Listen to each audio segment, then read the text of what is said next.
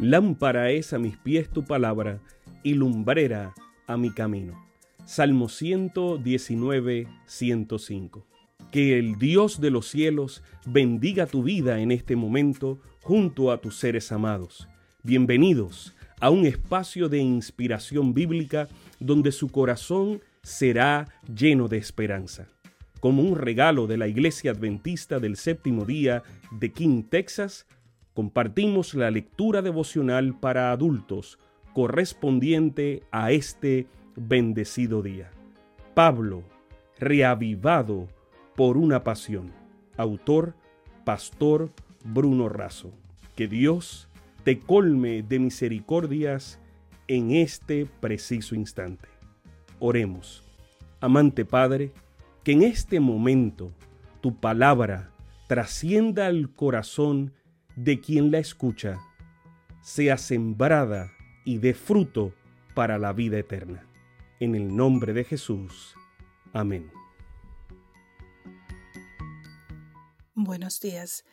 El devocional del día de hoy, 17 de septiembre del 2021, lleva como título Vendiendo helados. Y el versículo se encuentra en Primera de Tesalonicenses 4:1. Dice: Como os conviene conduciros y agradar a Dios, así abundéis más y más. El enemigo siempre trabaja para llevarnos a los extremos. O nos agradamos a nosotros mismos o vivimos pendientes de agradar a todos. La vida no es un feriado donde cada uno puede hacer lo que quiere. No vivimos en un parque de diversiones, sino en un campo de batalla.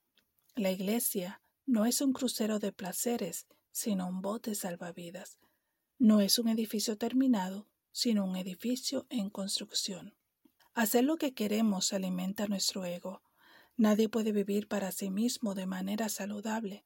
Tampoco es posible vivir agradando a todos. Si hacemos eso, seguro que estaríamos pisando principios y a la postre nos dañamos. Steve Jobs solía decir, si queremos dejar a todos contentos, entonces hay que dedicarse a vender helados. Si queremos agradar a todos, vamos a integrar en nosotros las incoherencias de la sociedad. Pablo fue muy definido, tenía una prioridad, agradar a Dios. Esto concede estabilidad y seguridad. Agradar a Dios debe ser nuestro propósito, responsabilidad y alegría. Agradar es más que obedecer, incluye la manera, el modo, la forma y la motivación con que lo hago. El agradar a Dios no puede ser algo ocasional, momentáneo o estacional, debe ser permanente.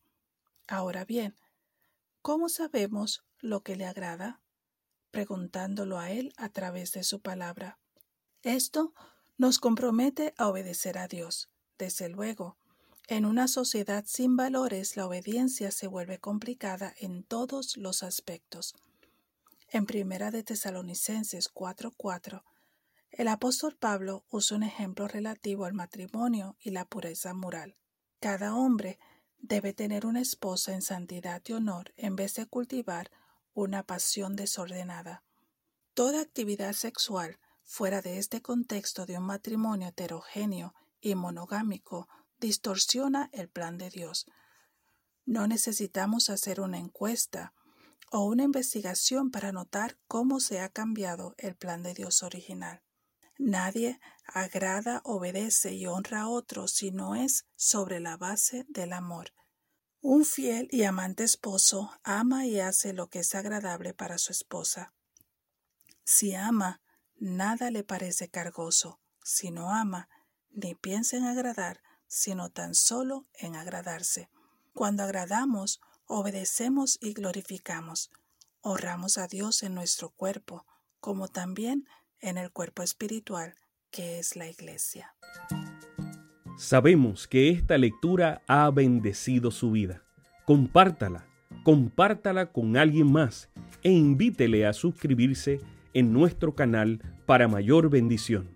Puede también visitar nuestro sitio web. Encontrará mayor información que el Señor de los cielos te dé esperanza para este día y sus ángeles le acompañen.